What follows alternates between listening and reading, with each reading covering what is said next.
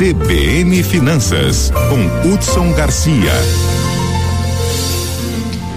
Hudson, muito bom dia para você. Estamos entrando um pouquinho mais tarde do horário né, em que costumamos conversar por aqui. E com um assunto que preocupa, Hudson, famílias com até 10 salários mínimos, com renda né, de até 10 salários mínimos, recuam em intenção de compra. Bom dia. Bom dia, Dani. Bom dia, nossa equipe. Bom dia a todos que acompanham a CBN Campo Grande.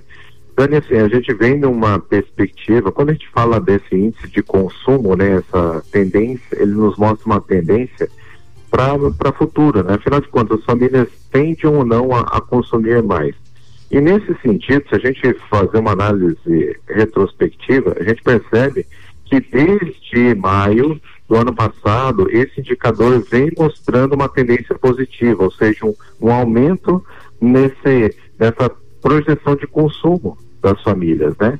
E por, e que, por que que isso acontece? Eles estão começando a enxergar um pouquinho melhor o desempenho da economia e realmente a transformação da pandemia numa epidemia.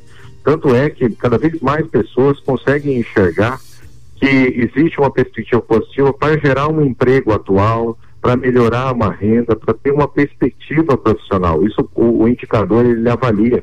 Só para você ter uma ideia, mais e mais pessoas no país é, estão mais confiantes na questão do emprego desde o, desde o ano passado. Quando a gente avalia, por exemplo, a questão de renda, isso também houve uma melhora.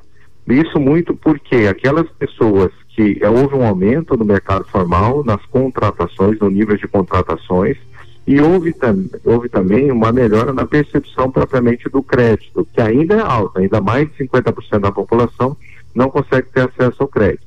Mas melhorou ah, para 22% o acesso, ah, as pessoas que conseguiram ter mais a, a, acesso ao crédito. Então, assim, nós ainda não atingimos o nível satisfatório que é acima dos 100%, onde você fica muito mais otimista.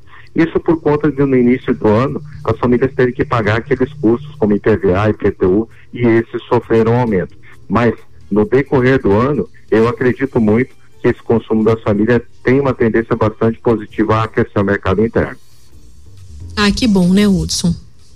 Uma previsão aí otimista, então, Ex exatamente. próximos isso, meses. E, e isso, à medida que esse mercado formal vai se desenvolvendo, e principalmente esses microempreendedores individuais, as microempresas, consigam novamente retomar suas atividades na plenitude, a tendência é que realmente esse mercado se regule e aí a gente atinge aí mais de 110 pontos percentuais desse índice de confiança. Ainda mais aqui em Mato Grosso do Sul, né? Que o varejo é muito forte, que o microempreendedor faz girar bastante e, aí a roda e, da economia. E uma, uma, coisa que a gente precisa colocar em pauta, viu, Dani, é que uh, os servidores públicos, eles terão um aumento no salário ainda este ano, por conta realmente que, o, é, por conta daquela legislação que proibia os reajustes salariais para instituições públicas, para esse ano já, já vale esse, esse crescimento na renda. E essa renda vai diretamente para a prestação de serviço, vai diretamente para o consumo do varejo. Tanto é que agora saiu o índice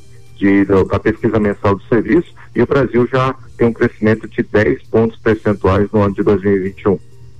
Bacana, né? E vale a dica aí também, se você puder comprar daquele comerciante que está pertinho de você aí de portas abertas, é uma boa também fazer essa economia girar, a economia local. Exatamente, compre do pequeno. Compre do pequeno. Obrigada, Hudson. Bom dia, bom trabalho. Obrigado, grande abraço a todos, boa semana.